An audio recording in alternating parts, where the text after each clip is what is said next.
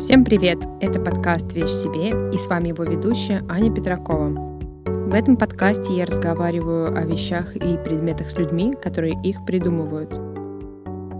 Поздравляю вас с началом второго сезона моего подкаста. Я очень скучала и надеюсь, что вы тоже.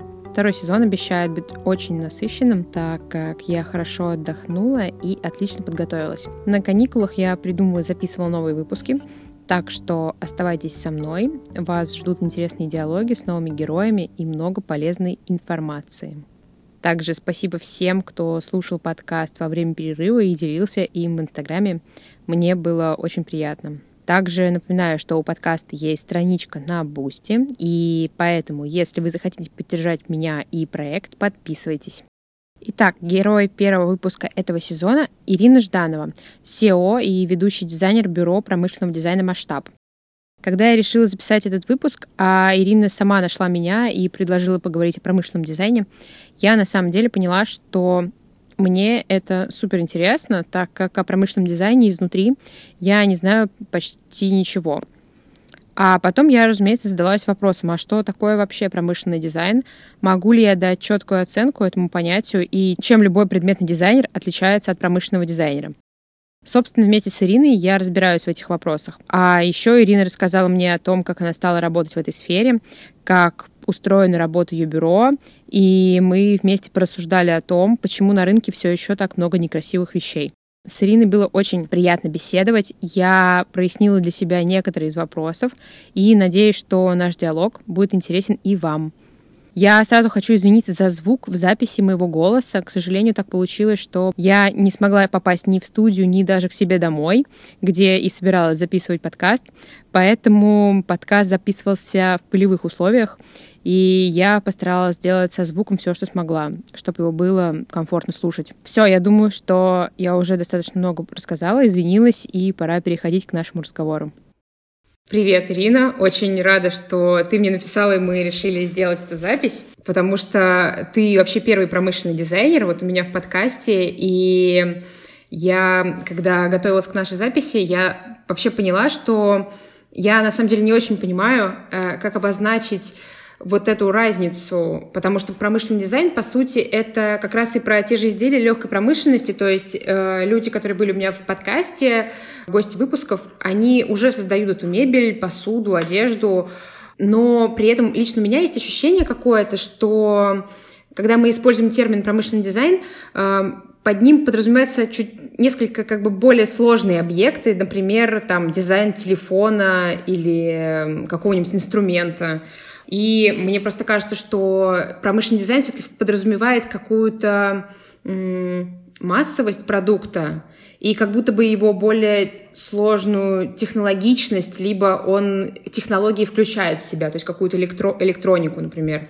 Вот, расскажи, в общем, про это, что такое промышленный дизайн и чем занимается промышленный дизайнер. Здравствуй, Аня, спасибо большое, что пригласила, очень приятно было получить твой ответ, и рада, что мы состыковались. И интересно, что вопрос, который ты задаешь, он в последнее время очень часто всплывает э, в разговорах, не первый раз к нему прихожу, и сложилось некоторый образ на эту тему.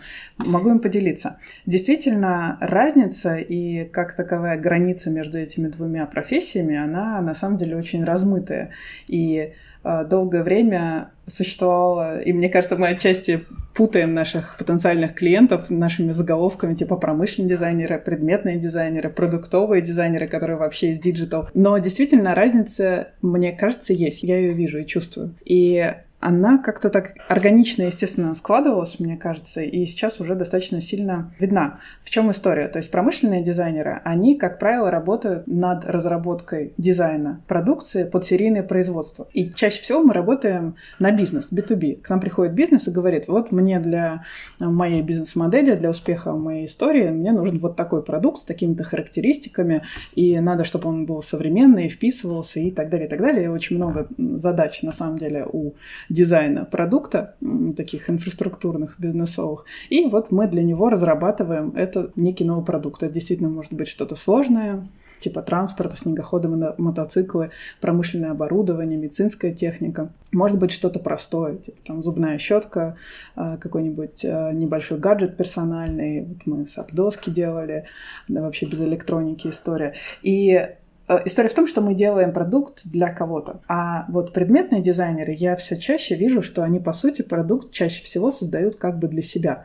То есть для бренда, там, мебельного или предметного, который очень часто объединен с дизайнером, который его создает. Ну, иногда как бы коллаборация нескольких дизайнеров, которые объединяются под одним а, именем и вот начинают создавать свои продукты. И вот э, мне кажется, наверное, это самая заметная разница, Хотя в том числе есть действительно, что мы перекрываем немножко разные поля по материалам, по технологиям. То есть предметники больше работают с деревом, с мебельными вопросами, там, со светом, с интерьером, с таким персональным человеческим.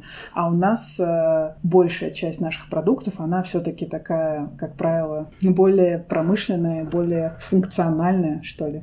Вот. И приятно всегда, когда приходят продукты, которые B2C-шные. Вот к нам у нас был проект с барьером фильтр кувшин, у нас были сап-доски. И вот когда ты делаешь такие продукты, которые можешь использовать, это прям отдельная очень приятная теплая история. Вот. Но очень много именно таких серьезных, сложных механизмов. Вот, наверное, я бы как-то так описала именно ключевую роль. Ну, кстати, классно, мне вообще не приходило вот это в голову, что действительно предметные дизайнеры, они это про какую-то индивидуальную историю, то есть про квартиру, про дом, а промышленные дизайнеры — это скорее про взаимодействие с бизнесом и работа для каких-то там промышленных предприятий, либо это какие-то штуки, которые не напрямую в дом попадают, а там через какие-то несколько там этапов проходят и потом попадают в дом.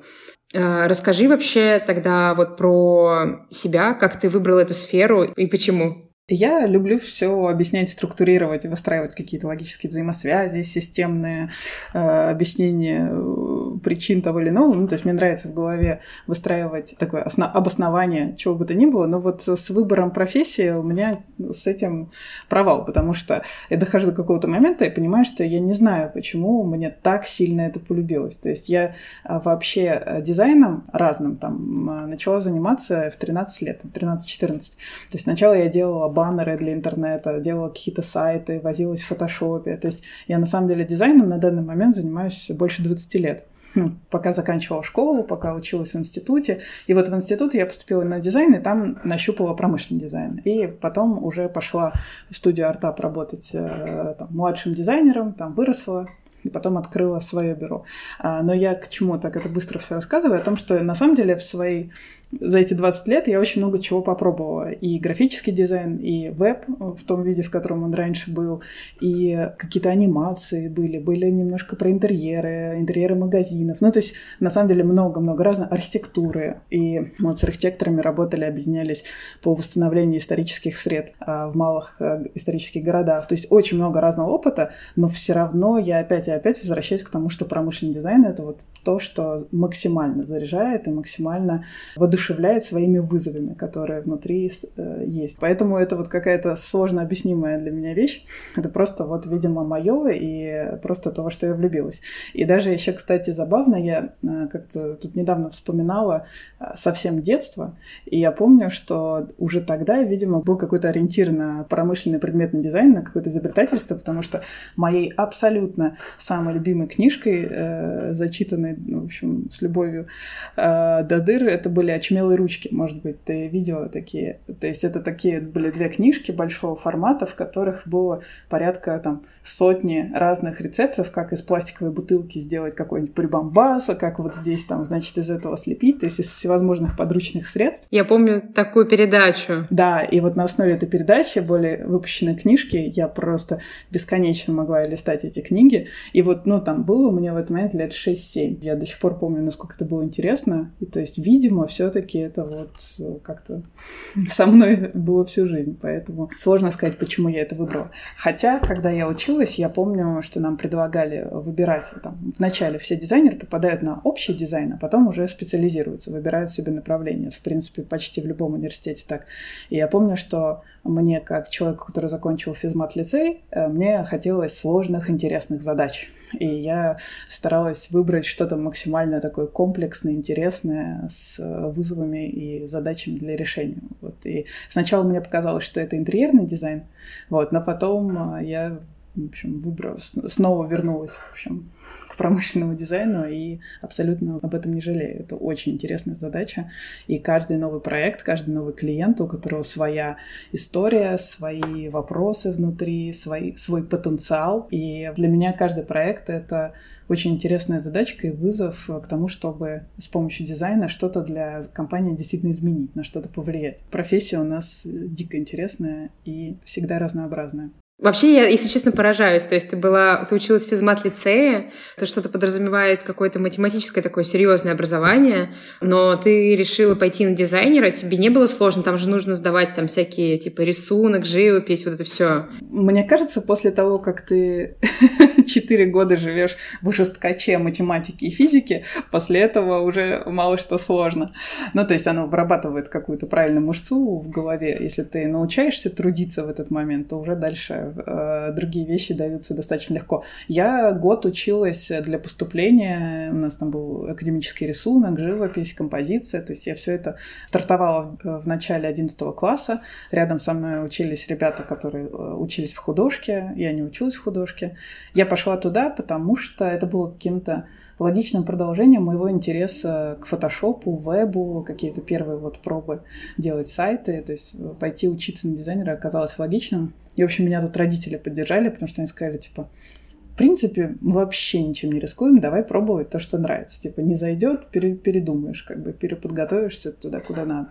Вот поэтому это было такое завелением сердца. Получается, ты после учебы пошла работать в компанию, и после работы в этой компании уже открыла свое бюро. А чем занималась компания? Вот, и чем ты там занималась? А компания это точно такая же студия промышленного дизайна, Артап называется, которая оказывает услуги по разработке промдизайна. То есть именно, а, в принципе, по, в общем виде, по характеру деятельности ровно то же самое, что чем является бюро масштаб. Просто мы немножко в разных э, сферах специализируемся, немножко разные акценты внутри на работе, но в целом логика та же. То есть это команда из там, 10, 12, 15 человек, э, которая способна создавать новые продукты дизайн продуктов для клиентов. И у нас вообще в России специфика промышленного дизайна такая, что у нас почти все мы, э, все мои коллеги, мы э, в некотором роде универсалы. То есть к нам приходят действительно там за дизайном томографа, за дизайном фильтра кувшина, за дизайном чемодана и мотоцикла. И все это как бы приходит, условно говоря, в одни двери к одним людям. И у нас действительно получается помогать все это разрабатывать. То есть у нас много это, э, как бы аналитики, погружения, много компетенций по технологиям, материалам производства. Ну, то есть такая всегда очень комплексные проекты. Вот, но мы все вот э, в достаточной мере универсалы. Просто я, например, вот до того момента, как я прочла твое письмо, я на самом деле даже, ну, я на самом деле не знала, что существует бюро промышленного дизайна и что в России это вообще существует. Ну, то есть мне казалось, что дизайном занимаются дизайнеры, люди с каким-то околоинженерным образованием непосредственно на производствах, что производства не обращаются в какие-то отдельные бюро а, за этим. Я думала, что все эти специалисты находятся на производстве, их нет на аутсорсе. И я поэтому, на самом деле, не представляю себе, вот как работает такое бюро. Можешь ли ты поделиться, вот как устроена работа, и вот с того момента, как вам приходит заказчик, и до реализации готового продукта, как это работает? Окей. Okay. Вообще мы, когда работаем, мы... Э, это такая мысль, которая выкристаллизовалась за годы работы, нам сейчас уже седьмой год, э, что самое классное, когда заказчик не воспринимает тебя как исполнителя или подрядчика по договору, по такой-то задаче, а начинает воспринимать нас как команду, свою команду. То есть мы э, стараемся всегда выстроить работу так, как будто мы такой удаленный дизайн-отдел бизнеса, который к нам пришел. И, в принципе, коммуникация и наш ориентир на то, чтобы помочь во всех мелочах, он на это и настроен. Как устроена работа? К нам приходит клиент. Что интересно, что большинство клиентов к нам приходят уже все-таки понимая, что такое промышленный дизайн, то есть они нас находят по этим ключевым словам, словам, как правило. Они уже чувствуют, что э, им это надо. И они приходят к нам описывают свою задачу о том, что у нас есть вот такой-то прототип, он уже работает ровно как мы хотим, но теперь надо сделать, чтобы он выглядел настоящим продуктом, вернее, даже не выглядел, а был настоящим продуктом, который можно серийно продавать. А да, вот, кстати, мы собираемся производить 3000 штук на ближайшие там, 3 года.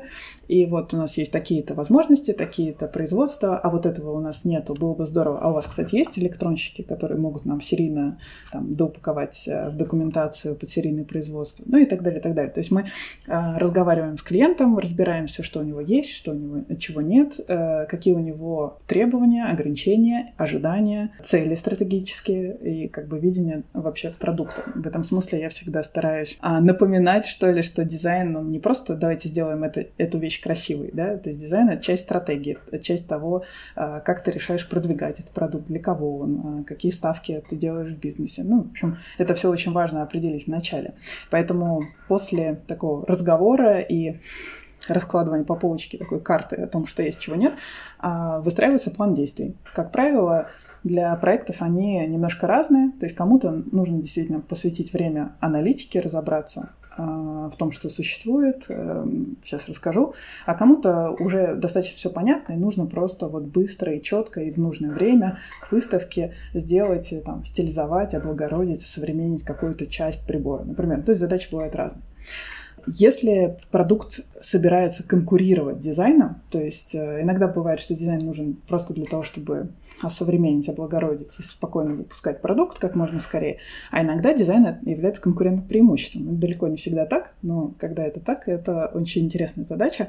И для того, чтобы качественно ее решить, мы всегда начинаем с этапа аналитики. На этом этапе мы изучаем сам продукт, его потенциал, чем он может быть, если он современный. Мы изучаем человека, который этот продукт держит, юзера и его сценарий использования, а, кто он, что он вообще, как, как, чем он окружен в своей жизни. Потом мы а, рассматриваем а, конкурент, на рынок, то есть смотрим, кто рядом, смотрим, чему мы можем у них научиться, а чем мы можем быть круче, то есть э, плюсы-минусы, и дальше смотрим более глобально, смотрим мир, какие тренды э, сейчас присутствуют, какие тренды есть в этой индустрии, какие тренды, в принципе, общепотребительские, технологические, ну, там уже всегда присутствуют стилистические, то есть там по цвету, фактурам, стилистике и так далее. То есть, когда вот эта вот вся карта выстраивается, становится достаточно понятно, какой дизайн нужен. И тогда уже можно переходить к проектированию. Вот, то есть этап аналитики, а потом, в принципе, достаточно, мне кажется, обычный э, процесс разработки нового продукта, эскизирования, креативная концепция, которая направлена на том, чтобы попробовать всевозможные варианты. Мы обычно рисуем, потому что это позволяет тебе, не знаю, там 10, 20, 30 вариантов э, за пару минут перебрать, прикинуть по форме, по конструкции, по управлению, ну, то есть разные решения твоей задачи.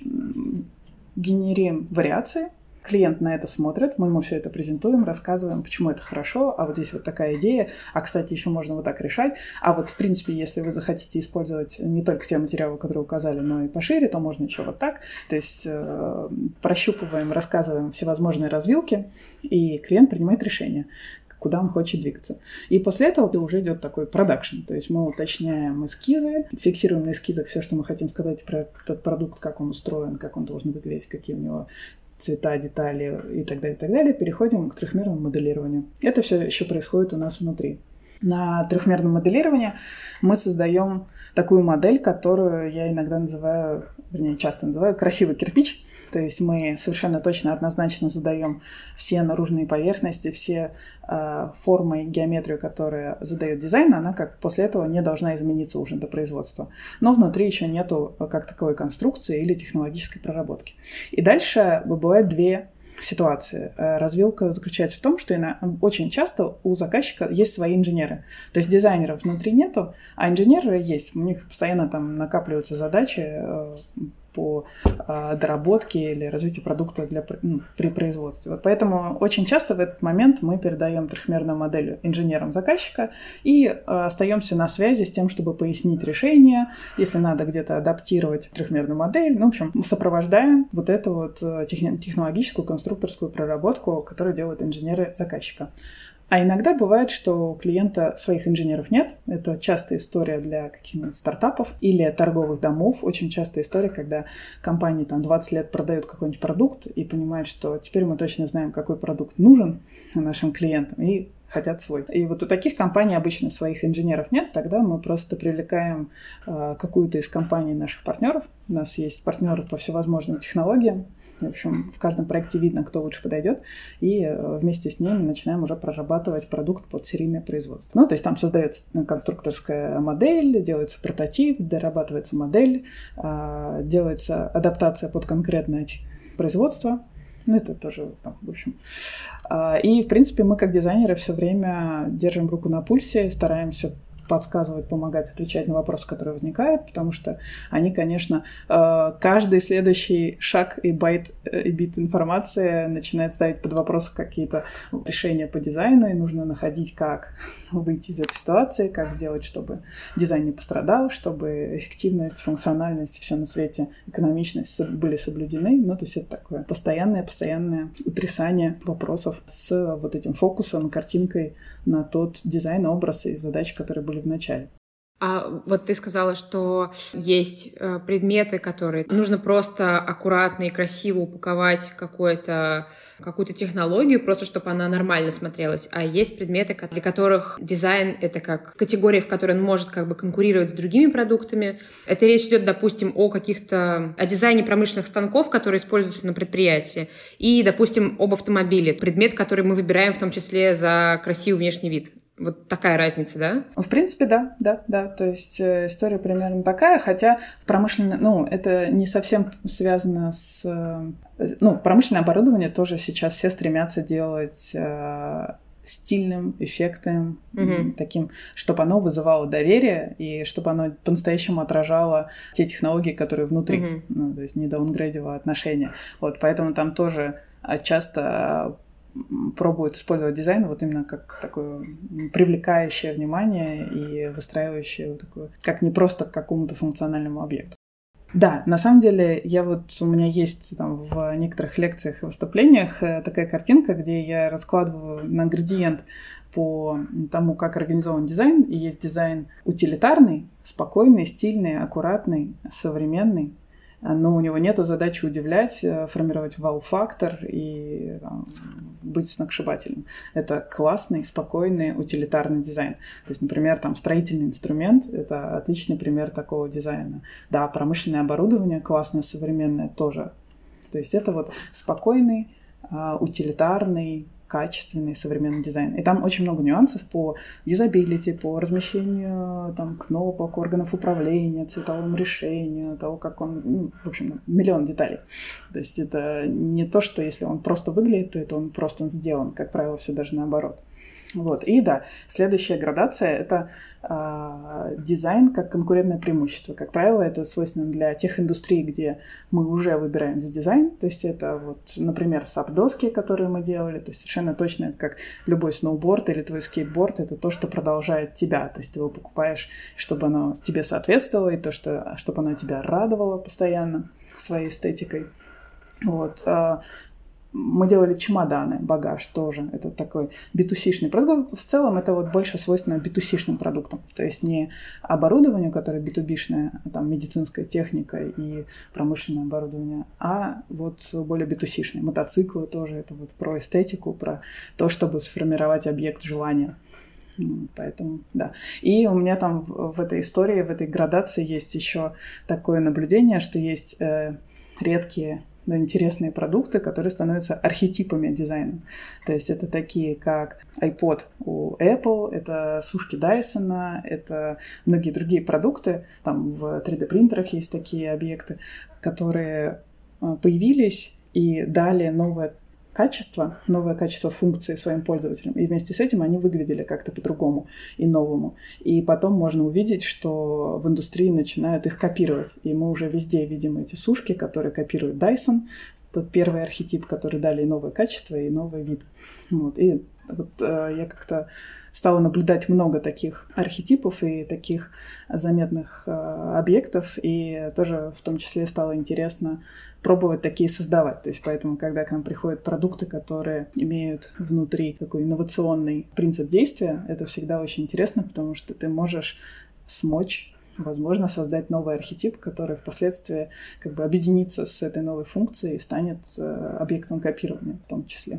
Такой вот вопрос тоже появился. Вот когда к вам приходит заказчик, у него есть там определенная технология, определенная идея о каком-то продукте, а дальше, то есть вам нужно, получается, очень красиво и максимально а, дружелюбно для пользователя упаковать вот эту технологию и я так понимаю, что вы находитесь в очень плотном контакте с инженерами, которые этим занимаются, потому что э, в любом предмете есть определенный набор функций, которые подразумевают его внешний вид.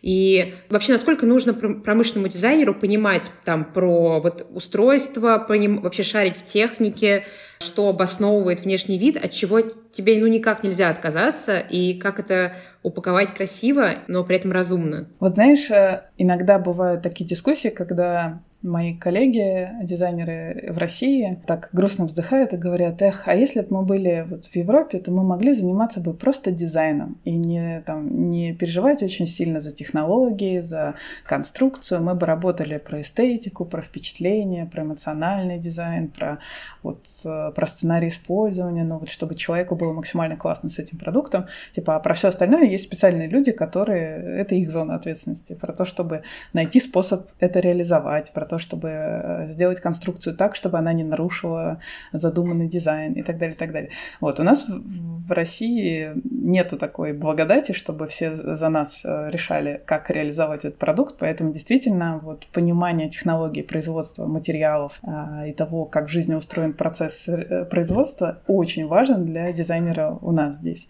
И ну, это, с одной стороны, это, это классно, это удобно. И на самом деле знание этого — это, по сути, твоя палитра. Потому что когда ты не знаешь, э, какие существуют эффекты, как, не знаю, сколькими способами можно создать свечение э, индикации э, в продукте, там, в электронике. Вот у тебя внутри есть лампочка, снаружи у тебя корпус, который там иногда еще должен быть герметичный. Вот там есть примерно пять способов по-разному сделать это технологически, и каждый из них дает свой эффект, который ты можешь объединить с там, визуально-графическим дизайном и создать совершенно удивительные эффекты. То есть там необычные свечения из-под поверхности, которые, когда выключаются, они сливаются в общий цвет, и ты не видишь, что там вообще есть какая-то индикация и так далее, и так далее. То есть, но этого не придумать э, или сложно придумать без того, чтобы понимать, как вообще устроен физический мир. Да и в принципе, мне кажется, это правильно, чтобы человек, дизайнер физического мира, жил в физическом мире и мыслил физическим миром, потому что часто вот виртуальная среда проектирования, она очень затягивает внутрь себя, и люди начинают проектировать там внутри, забывая привязываться к реальному миру. И вот, мне кажется, для нас, промышленных дизайнеров, это а, такая опасная ловушка. То есть нам нужно всегда максимально физический мир вытаскивать продукт. Поэтому, мне кажется, очень важно понимать, как что устроено. И классно, если рядом будут инженеры, которые будут с тобой на одной волне и будут подхватывать и это делать. Но очень часто ты должен быть тем самым, самым заинтересованным лицом, чтобы реализовать именно так, как задумал. Для этого нужно уметь обосновать и уметь продумать. Вообще, я э, тоже часто говорю и очень в это верю, то, что самый сильный промышленный дизайнер обладает двумя качествами. Первое — это действительно умение мечтать и фантазировать, и выходить за пределы обычного, за пределы того, что ожидаемо и привычно. А, даже хотя бы чуть-чуть, а можно не чуть-чуть. Но вторая часть, она а, говорит о том, что человек должен уметь это реализовывать, обосновывать и приземлять, чтобы оно стояло на земле ногами. И вот а, как только у тебя одно из этих свойств вещей и навыков отсутствует, то второе становится уже достаточно бесполезным для вот, с точки зрения промышленного дизайна. То есть если ты просто фантазер и абстракционист, и я художник, я так вижу, вот тут должно все вот так вот летать и так далее, но ты не знаешь, как это реализовать, то все это обнуляется. И наоборот. То есть дизайнер, э, который не привносит ничего нового, а просто репитит и повторяет то, что вокруг нас, просто супер э, земно и обычно, но это какая-то тоже потеря, в общем, времени и сил. То есть это что просто перекладывать из одного места в другое, это тоже странный очень процесс. А вот когда обе, оба эти навыка хорошо развиты, вот здесь получается самая интересная вещь, потому что человек там начинает на 10, на 20 процентов выходить за пределы того, что обычно, и он знает, как это реализовать, и тем самым он постоянно расширяет вот это вот поле возможностей. Поэтому вот это сочетание, мне кажется, самое мощное и важное. Да, да, я согласна абсолютно, вот, потому что фантазия, которая не имеет ничего общего с реальностью, она, она там и останется, как бумажная архитектура. Да, да, да, абсолютно. У меня появился такой вопрос. Вот, допустим, если предметные дизайнеры часто, если особенно у них нет своего производства, они работают с подрядчиками, часто подрядчики, они могут прогибать дизайнеров в своих каких-то, опираясь на свой опыт, например, э, подсказывать какие-то рабо- методы работы с материалами, что вот, ну вот я знаю точно, что надо так, тут слишком тонко, это, это неправильно, там, это сломается, вот. И дизайнеру очень, ну, сложно отстаивать свою идею, свою точку зрения, особенно если есть какая-то еще разница там в возрасте, э, или там у дизайнера, например, нет имени, это очень сложно. А если такой конфликт между, например, промышленными дизайнерами и командой инженеров, которые знают как бы техническое устройство объекта? Знаешь, я часто такое видела э, вот в 2010-х, когда я еще сама начинала погружаться в профессию, все-таки за эти там 10-12 лет достаточно сильно индустрия уже поменялась и развилась. И вот тогда это прям было каждое второе э, проект или там два из трех, это вот стандартная история, что тогда раньше почему-то была такая странная культура. У нас инженеры, им казалось, что они очень умные и очень молодцы, если они в пух и в прах раскритикуют то, что ты придумал. То есть они тебе супер обоснованно подведут там десятки аргументов и докажут тебе, что ты не прав, что это невозможно и что это не сделать. Ну, то есть у них какой-то вот был формат, что показать свой ум и смекалку через то, что чтобы отменить, да, то есть то, что доказать, что это невозможно. А сейчас, наоборот, мне кажется, все больше э, появляется более молодых, современных, что ли, инженеров, или как-то вот среда меняет э, тех инженеров, но сейчас я редко вижу такие ситуации. То есть, как правило, инженеры заинтересованы в том, чтобы продукт получился, и если дизайнер не совсем оторван от жизни, от мира и от реальности, от технологий, то они ну, всегда найдется общий язык. Ну, то есть вот сейчас реально кратно реже такое бывает, чтобы был какой-то конфликт. Но э, это требует э, бережного внимания с обеих сторон. То есть и дизайнер должен как бы не задирать нос и говорить, это я тут главный, тут кон- законцептил, будет так. И инженер тоже как бы не должен а, выкидывать а, дизайнера из игры и как бы обнулять эту роль. Таких современных производств все больше и больше. Мне кажется, возможно, просто стали чувствовать, что это наиболее такая живучая модель. Она в этом мире выживает. А, сейчас такой мир. А, ну это приятно слышать, вот, потому что как будто бы в предметном дизайне столярные мастерские, всякие керамические мастерские, это все еще как бы живет, и это, ну, это очень сложно, мне кажется, искоренимая такая вещь. Ну, возможно, это просто связано еще с с технологиями, то есть технологии, они быстрее развиваются, и, возможно, там просто быстрее сменяются кадры, э, которые ими занимаются. А материал — это более такая традиционная вещь, где мастерство и время, потраченное на его изучение, оно очень ценится. Вот, может быть, это с этим связано. Вообще, то, что ты говоришь, очень хочется подсоединить к твоему предыдущему вопросу вот, про то, насколько важно понимать э, технологии и материалы. И мне кажется, что для дизайнера и предметного, и промышленного, ну, для, для предметного, если он идет в сторону мебели, то ему прям необходимо э, погрузиться, попробовать самому руками все это поделать, почувствовать. У меня вообще был забавный опыт. Я в какой-то момент, я периодически э, в качестве отдыха и хобби начинаю какой-то, у меня начинается новый интерес, так я там занималась каллиграфией, там инфографией, музыкой, чем-то еще. И все это приходит так на пару месяцев. Я дико увлечена, погружена, во все это экспериментирую, иду на какие-нибудь курсы, интенсивы, ну и потом отпускает, в общем. А, но остается интерес к тому, чтобы где-то это что-то применить. И такого много было. И одним из таких увлечений была столярка. Я как-то сходила на двухнедельный интенсив, и я так кайфанула. И вообще у меня после этого было желание всех моих друзей отправить на столярные курсы. Потому что когда ты сам э, руками все это проходишь и пробуешь, и соединяешь, и крепишь, и ты вообще по-другому начинаешь относиться к мебели, которая нас окружает. Э, ты видишь, как она создана, и что, блин, а на самом деле это достаточно сложно э, что-то ровно отпилить, соединить и так далее. То есть э, все-таки, мне кажется, для дизайнеров очень важно прям руками влезать, где это возможно, в технологии, в материалы. К тому же, а, мне кажется, очень часто самые какие-то органичные, красивые дизайн-решения, они вырастают как раз из понимания материала.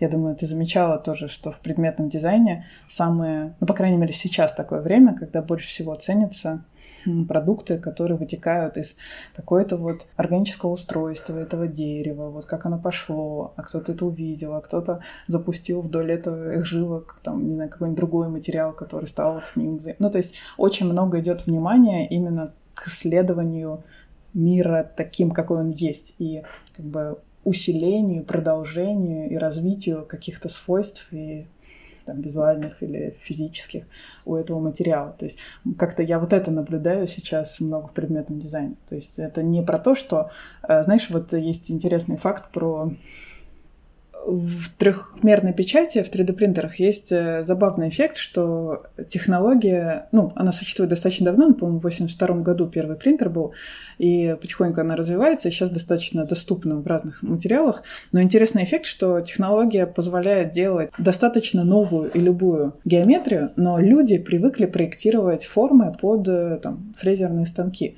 И в этом смысле очень долгое время, несмотря на то, что у тебя появилась технология, которая позволяет делать другое, люди не могли перестроить свой мозг на то, что это возможно и доступно, и продолжали создавать формы, типичные скорее для других технологий производства, например, фрезеровки, и печатать их на 3D-принтере. Я, я это вспомнила, потому что вот в дизайне очень красиво, когда дизайн органично продолжает материал, из которого он стоит, и технологии. Это я просто э, вспомнила, вот э, ты сказала, что люди по привычке начали воспроизводить формы, которые им привычны, хотя на самом деле, типа, инструмент подразумевал, наверное, вообще абсолютно другую форму образования.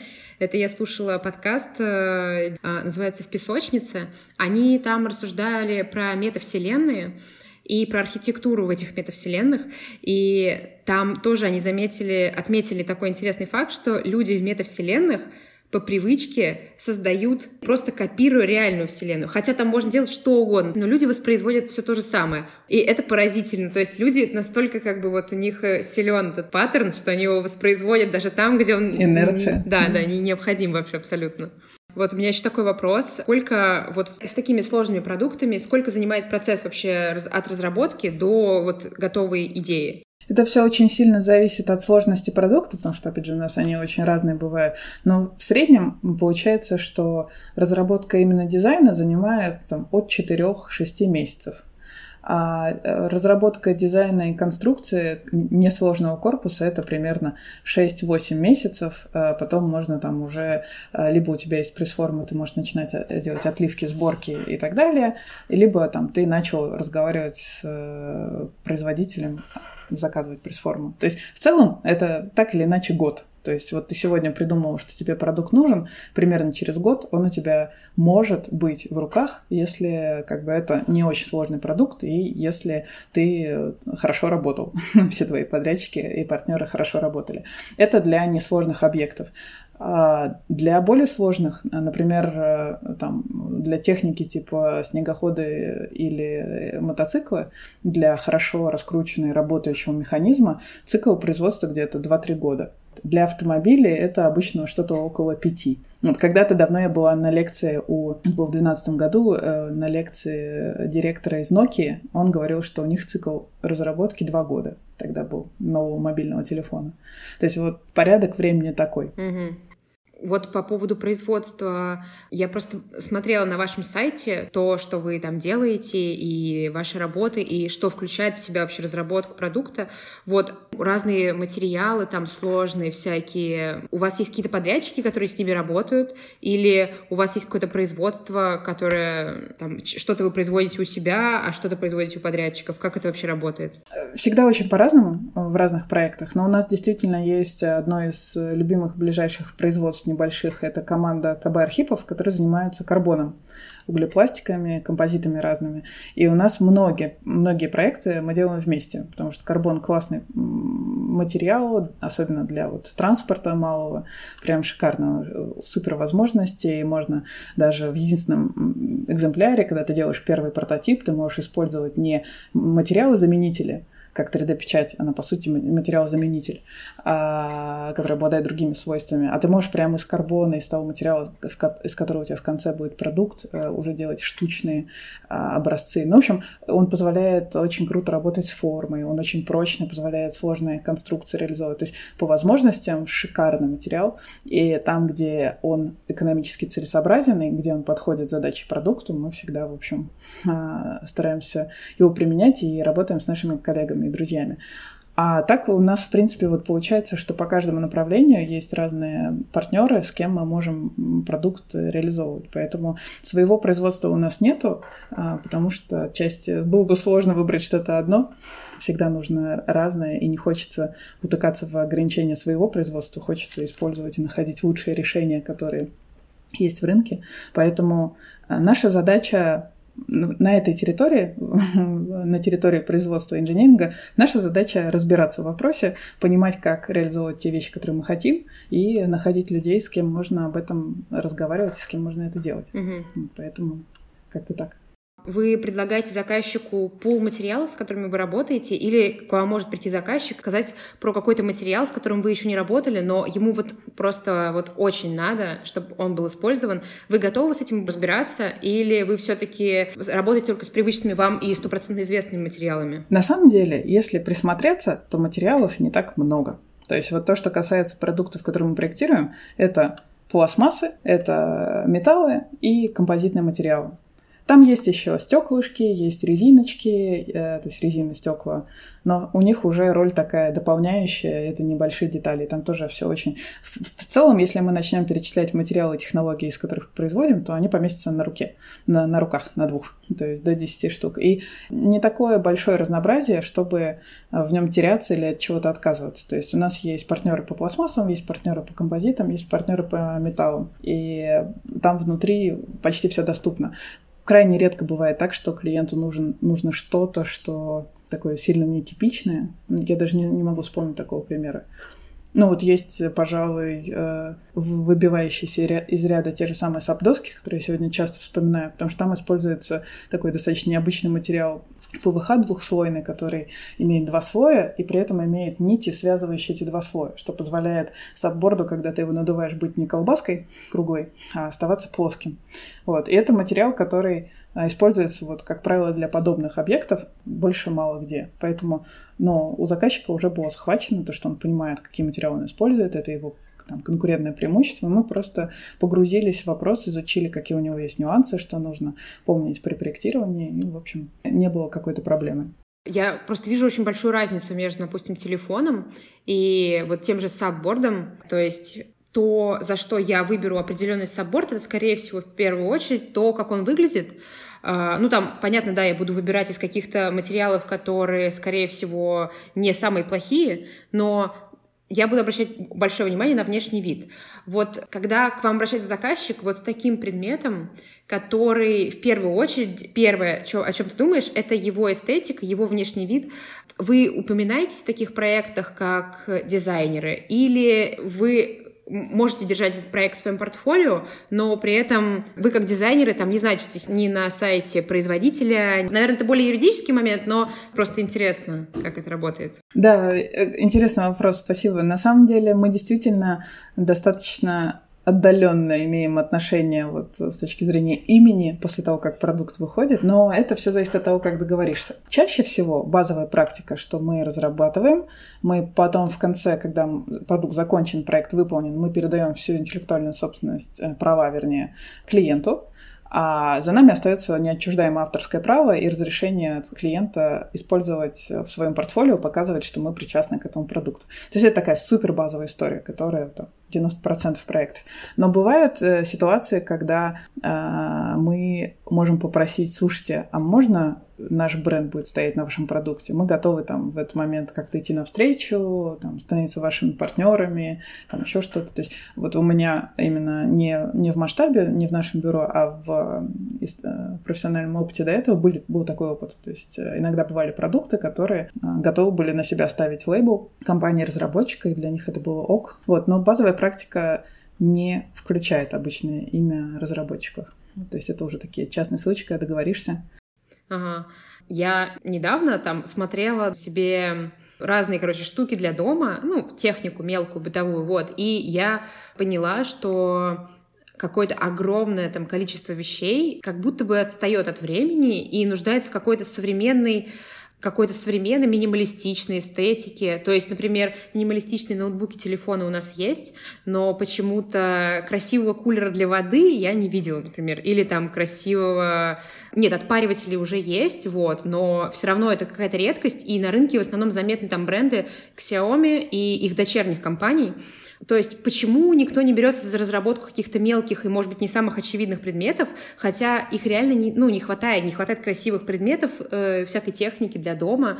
Это какая-то неокупаемая задача или, или просто пока руки не дошли? Как ты думаешь? Слушай, очень интересный вопрос. Тут несколько аспектов, мне кажется, влияют. Так, немножко издалека зайду. У меня есть мечта. Вот в идеальном мире э, у меня было бы много денег, я могла бы на эти деньги содержать дизайн-студию, которая бы делала дизайн не на заказ, а как бы от своего имени. И у меня вот есть такая какая-то детская, наверное, немножко мечта, таким, чтобы был такой фонд дизайна, который бы э, дизайн наносил вне зависимости от того, готов бизнес и собственник к этому или нет. Это не очень реалистично, потому что все, все, все предметы вокруг нас, за ними стоит бизнес, и э, в нем принимаются решения. И о том, что инвестировать в разработку дизайна, принимает решение собственник, который либо понимает это как инструмент конкурирования, либо не понимает. Это раз. Второе, э, многие продукты могут не перестать окупаться, если они вложат в дизайн, но не смогут это использовать как бы в своем маркетинге или в увеличении продаж. То есть не во всех продуктах экономически есть место дизайну, к сожалению. Вот. И в итоге получается, что вот в тех рынках, где активная конкуренция, где люди, ну, продукты конкурируют дизайном, а там мы видим все больше дизайна. А, индустрии, где покупают больше за цену, а у нас очень многие русские производители привыкли конкурировать ценой, и все. И это очень грустно, потому что это такая сжимающаяся спираль, которая не дает тебе больше прибыли для развития, она просто тебе здесь сейчас дает какую-то выигрыш и прибыль. Вот. Потому что конкурировать другими свойствами сложнее, чем скинуть цену. То есть это такое самое базовое. Вот и получается, что э, причина в том, что не хватает э, дизайна минималистичного и современного, чаще всего в том, что э, бизнес пока к этому не готов. Иногда чисто потому, что, как говорят там именно сознание собственника не готово. Иногда потому, что действительно экономически нецелесообразно. К сожалению, это вот так. Но это экономически нецелесообразно, потому что это не будут покупать или потому что это дорого. Типа, условно, дизайн, как, как говорят, дизайн без дизайна — это штука гораздо более дорогая, чем какая-то вещь, в которой там какая-то форма читается такая, может быть, очень агрессивная, яркие цвета и все такое. Вот, то есть в чем, в чем дело? Тут э, даже не совсем то и другое, просто вот есть у тебя бизнес, а у тебя есть какие-то постоянные расходы, какие-то э, оперативные расходы, какая-то прибыль. И в целом у нас не очень много бизнесов, которые прям постоянно бешено прибыльные. Ну, если они бешено прибыльные, то у них, наверное, может и вообще не возникнуть вопрос, нужно ли им что-то менять или улучшать дизайн. Да? И, как правило, средний типичный бизнес, он такой типа в режиме 0+. Ну, то есть у него есть какая-то прибыль, но она редко когда такая, чтобы можно расслабиться. И в итоге ты, э, если ты решил разработать новый дизайн продукта, ты должен вынуть нехилое количество миллионов, на самом деле, на то, чтобы это сделать. Причем дизайн там не самое дорогое. То есть э, оснастки и производственная часть, она действительно очень весомая. То есть когда у тебя есть что-то, что штампуется и продается, а ты должен все это заменить, это действительно большие инвестиции. И там, условно говоря, ты продаешь а, продукты в эконом-сегменте, а потом ты решаешь, что тебе надо его сделать современно, вкладываешь в это там 10-20 миллионов в производство, да, в переналадку, и потом ты должен эти, эти 10-20 миллионов как-то заработать, а у тебя продукт, условно, там, продается в эконом-сегменте. И вот в этот момент как раз должен происходить, по сути, переход на другой уровень, потому что если ты сделал дизайн, ты можешь теперь его продавать дороже и больше зарабатывать, и как бы окупать. Но это сложный переход, потому что когда ты работаешь в, одной, в одном уровне, в одном сегменте, сделать этот скачок. Ну, то есть это большая бизнес-задача, достаточно сложная. Вот, в общем, поэтому это все абсолютно точно возможно, просто это достаточно непросто и достаточно рискованно, чего уж. Угу. А почему вообще в дизайне техники, вот это и в, там в дизайне, например, каких-то спортивных вещей преобладают какие-то более агрессивные формы, агрессивные какие-то яркие цвета, такие вызывающие, глянцевые поверхности, такие очень так, привлекающие внимание. Это какой-то тренд, который пройдет, или это какая-то очень привычная эстетика, которую вот привыкли люди видеть э, на полках. Как ты думаешь? Знаешь, когда мы делаем некоторые проекты, ну вот я точно помню перед собой этот э, дилемму, что ли, когда мы проектировали снегоход, потому что я увидела, когда мы сделали аналитику, выложили хронологию того, что происходило там последние 20 лет, и вообще, в принципе, рассмотрели конкурентов, стало видно, что индустрия снегоходов развивается, но она сильно запаздывает с точки зрения дизайна относительно, например, автомобильной э, индустрии. То есть э, примерно там по ощущениям лет, наверное, на 10 точно. А, то есть там свойственны вот как раз энергичные, такие летящие вперед, там треугольники, резкие формы. Ну, тогда, когда мы проектировали уже 5 лет назад. И в этот момент и ты понимаешь, что на самом деле пользователи-то, они к этому привыкли. То есть пользователи индустрии, вот этой снегоходной техники, они вообще очень такие особенные ребята. То есть они очень погрушены, как правило, в свою технику, в да, традиции, которые там есть, в какие-то определенные аспекты. Ну, то есть такие просюмерс, да, professional consumers, а, профессиональные потребители. И ты понимаешь, что, с одной стороны, дизайн вот такой, и эта инерция, она уже не очень современная. И было бы прикольно делать что-то более крутое, как концепт кары, которые показывает автомобильная индустрия. Да? А так как ты еще должен спроектировать продукт, который выйдет через 2-3 года, согласно циклу, ты должен угадать, что будет там. Да? И, то есть хочется, с одной стороны, делать более современный дизайн, а с другой стороны, ты понимаешь, что абсолютная масса твоих потребителей привыкла к этому. А что, если ты сделаешь супер новое, то они просто не узнают, что это, да, что, что это продукт для них, не узнают, не полюбят. И то есть тут э, сложно делать резкие движения. Ты можешь обрубить себе полностью всю свою целевую аудиторию. И поэтому, мне кажется, очень многие процессы имеют вот эту большую инерцию. Еще знаешь же, вот это очень популярный график нормального распределения, да, такая шляпа, когда у нас есть маленькая часть новаторов, есть там а, большая часть, э, половина и большое количество людей, тех, кто середнячок такой, вот это вот как раз инерция, и есть э, маленькая часть отстающих. И вот мне кажется, что э, для больших брендов создавать, полностью менять, допустим, стиль там, утюгов, а, техники, фенов, снегоходов, делать их супер минималистичными, это может э, серьезно обрубить вот эту центральную часть, твою основную массу пользователей, которые не супер быстрые, они не то чтобы очень за дизайн там, э, там сразу чуют, где современный, где несовременный дизайн, да, и поэтому, как правило, организовывается плавное смещение, да, плавное превращение вот из старых трендов в новые тренды, а во-вторых, э, есть а, лимитированной серии небольшие парочку продуктов, там, а, которые вот для этих новаторов, которые жаждут новенькое, чтобы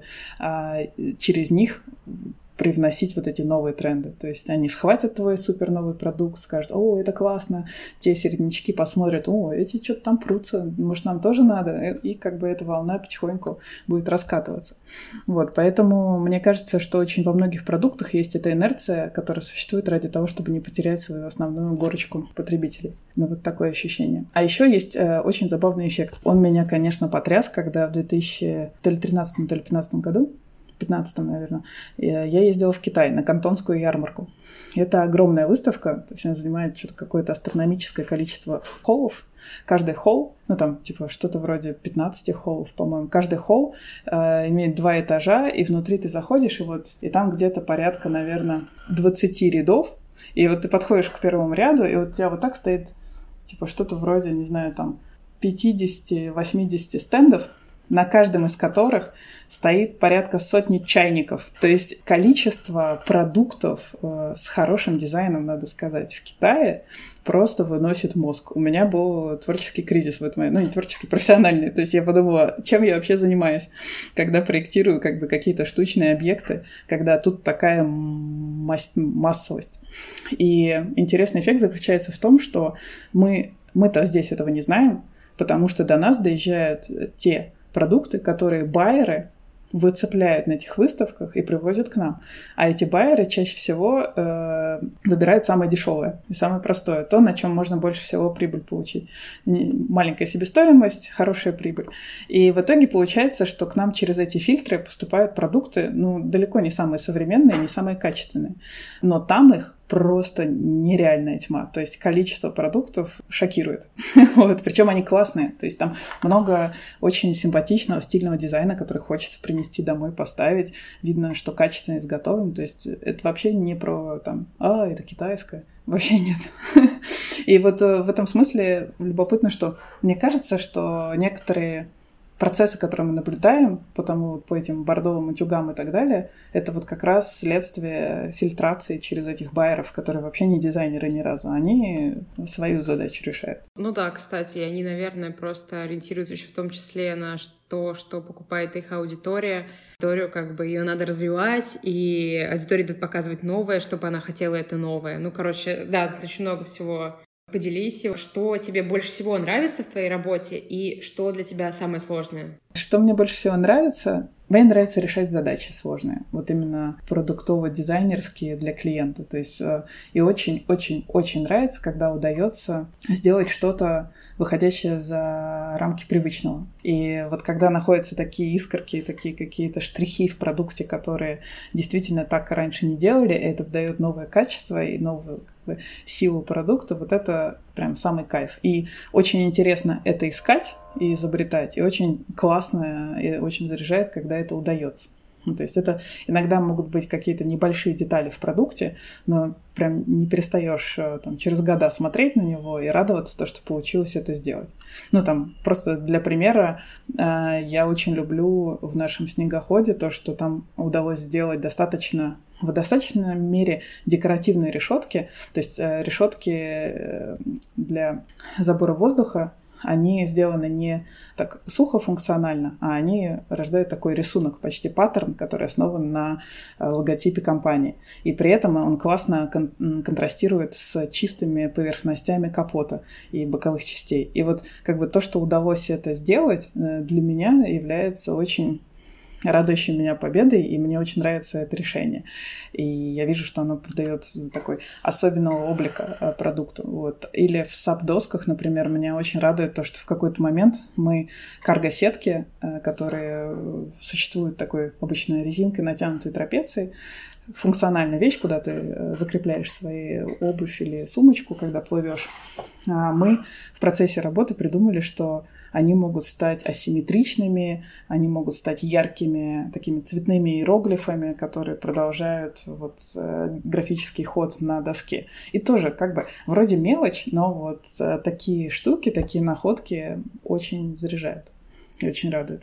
А по поводу того, что самое сложное, я думала, что будет сложно ответить на этот вопрос, но ответ пришел сразу. Я до сих пор, вот сколько я, 20 лет занимаюсь дизайном, 12 лет промышленным дизайном, и мне до сих пор очень сложно отделять то, что создаешь от себя.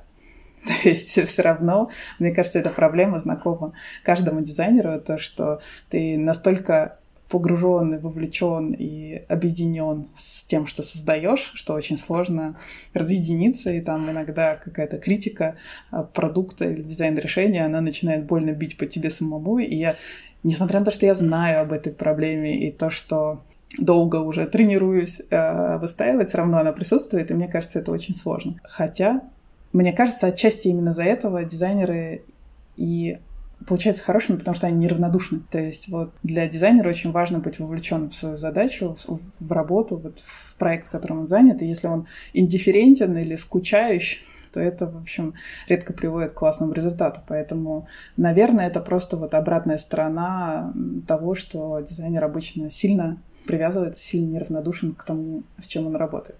А чем ты вдохновляешься в своей работе? Что тебя больше вдохновляет или чем ты заряжаешься, чтобы создавать? А знаешь, есть такая фраза «можно я об тебя подумаю?» И вот, э, мне кажется, ответом на твой вопрос будет, можно я об тебя заряжусь. То есть, на самом деле, я заряжаюсь от людей. То есть, я заряжаюсь от нашей команды, от той красоты, той вообще красоты идей, которые они создают. И, как правило, после какого-то там созвона для обсуждения вопросов, ты выходишь такой заряженный. И, ну, и меня восхищают ребята, и восхищает то, что они придумывают. И вот этот процесс э, работы над красивыми идеями, он является генератором энергии. То есть я думаю, что меня вот этот процесс, эти люди э, заряжают, и как бы некоторые друзья, коллеги. Круто. И я, наверное, задам последний вопрос. Я его задаю почти всем своим гостям. Как ты думаешь, есть ли в России дизайн-сообщество? Стоит ли его развивать? И если да, то как? И на самом деле, кстати, я, опять же, и так как я ничего не знаю про промышленный дизайн в России, я не знаю, насколько вообще сообщество промышленных дизайнеров отличается от сообщества предметных, насколько они пересекаются. И это было бы тоже интересно узнать. Знаешь, мне кажется, что не очень сильно пересекаются. То есть это действительно две немножко отдельные тусовки. То есть есть э, люди, которые увлечены и тем, и другим. Я периодически встречаюсь с дизайнерами, которые даже немножко обижаются на то, что их просят самоопределиться, промышленный ты или предмет предметный, потому что они э, любят и э, предметы интерьера создавать, и при этом промдизайн могут. Но в целом все равно э, крупные деятели, э, те, которые заметные игроки рынка, они отдельные. То есть у нас в промдизайне свои ребята, в предметке, мне кажется, свои. Ну, вот так это я ощущаю. И территория общения, пожалуй, тоже достаточно разные.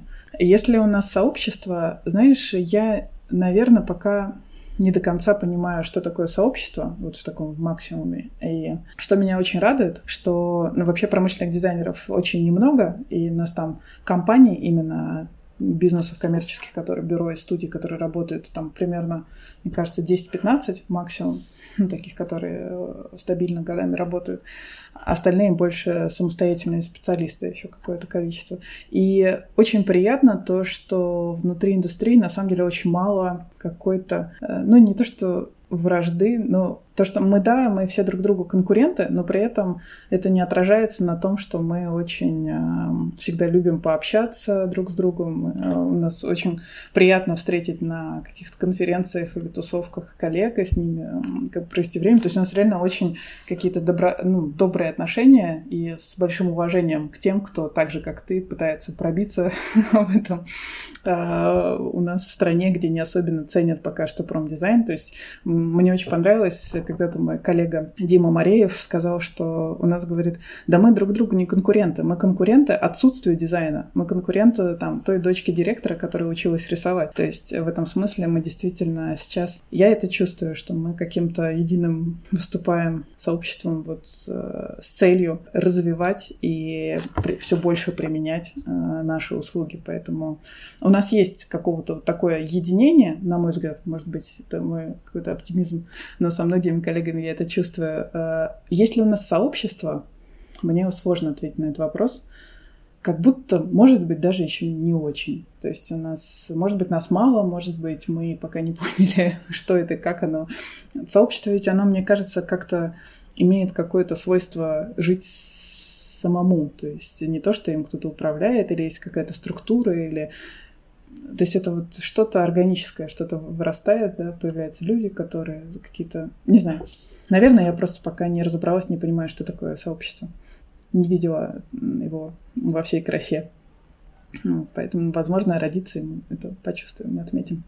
Знаешь, когда ты спросила про сообщество, я почему-то подумала про какое-то такое общение, не просто когда мы встречаемся по какому-то вот поводу рабочему, немножко формальному, может быть, чуть-чуть, а какое-то комьюнити, которое умеет вместе ставить какие-то задачи, вместе решать, там что-нибудь менять, какой-нибудь там сообща создавать какие-нибудь мероприятия. То есть вот такого, или там системно обсуждать какие-то структурные вопросы, то есть вот такого, наверное, нету. Спасибо тебе за запись большое. Спасибо тебе большое за приглашение. Надеюсь, что классно получится. Счастливо. Спасибо всем, кто прослушал этот эпизод до конца. О каждом своем проекте ребята из бюро «Масштаб» очень подробно рассказывают на своем сайте, так что советую обязательно зайти и посмотреть. Ссылку на него я оставлю в описании к выпуску. Ну и, конечно, подписывайтесь на подкаст, ставьте лайки, пишите отзывы, делитесь подкастом в своих соцсетях или поддерживайте проект на Boosty. Все важные ссылки будут в описании к этому выпуску. Спасибо, что были со мной в этом выпуске. Еще раз всех поздравляю с новым сезоном и всем до новых встреч.